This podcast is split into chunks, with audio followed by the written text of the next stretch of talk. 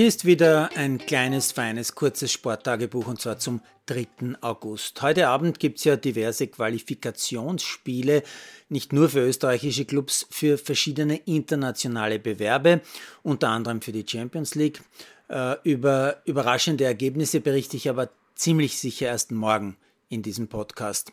Vorweg nur so viel, ich habe mehrfach Schlagzeilen gelesen, die so formuliert waren, als wäre zum Beispiel Sturm Graz schon quasi in der Champions League. Tatsache ist aber, dass man zunächst einmal einen Spitzenclub mit dem Namen Dynamo Kiew, also ein Club, der zuletzt zweimal in Folge tatsächlich in der Champions League Gruppenphase gespielt hat, dass man also Kiew in zwei Spielen besiegen muss. Und wenn man das schaffen sollte, dann gibt es erst die eigentliche Qualifikation, Qualifikationsrunde für die Champions League.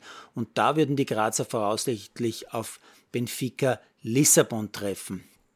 Also bis die Grazer wie zuletzt vor 22 Jahren wirklich wieder Champions League spielen, gibt es noch zumindest vier Abende, wo ich länger aufbleiben müsste, um zuschauen zu können. Heute schlafe ich vielleicht mit Spielschluss schon, denn trotz rund 25 Grad in unserem kleinen, feinen Dachausbau, den wir jetzt bewohnen, Müde sollte ich jedenfalls sein, denn heute war ich über Mittag bei rund 33 Grad Radfahren. Und zwar ungefähr zwei Stunden lang. Und ich habe mich mehrfach gefragt, wie machen die das zum Beispiel bei der Tour de France? Die fahren auch bei über 30 Grad, aber nicht zwei Stunden, so wie ich, sondern zumindest vier oder fünf Stunden. Und nicht lächerliche 40 Kilometer, sondern über 200 Kilometer über mehrere Tage hinweg. Und vor allem, die verwenden kein E-Bike so wie ich. Meine Top-Meldung für heute. Achtung, Tiger Woods hat laut US-Medien ein Angebot der neu gegründeten Lift Tour, finanziert von Saudi-Arabien, in der Höhe von 800 Millionen Dollar abgelehnt. Wow, Tiger hat also Charakter, wenn es ums Geld geht. Meine Flop-Meldung von heute, eine Standard-Story mit dem Titel Energiekrise lässt Österreichs Sport um die Zukunft bangen. Erstes Beispiel in dieser Story, der Organisator der bucklige Weltrallye muss die traditionelle Rallye absagen, angeblich wegen der Energiekrise.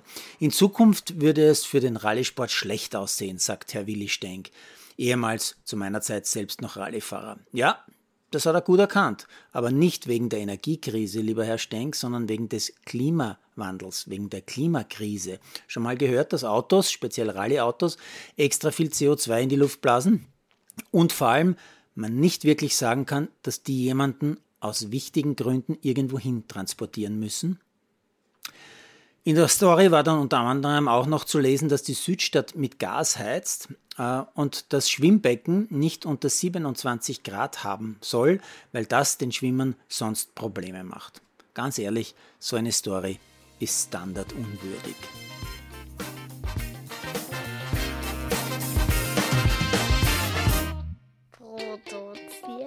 Malderino Chiesis.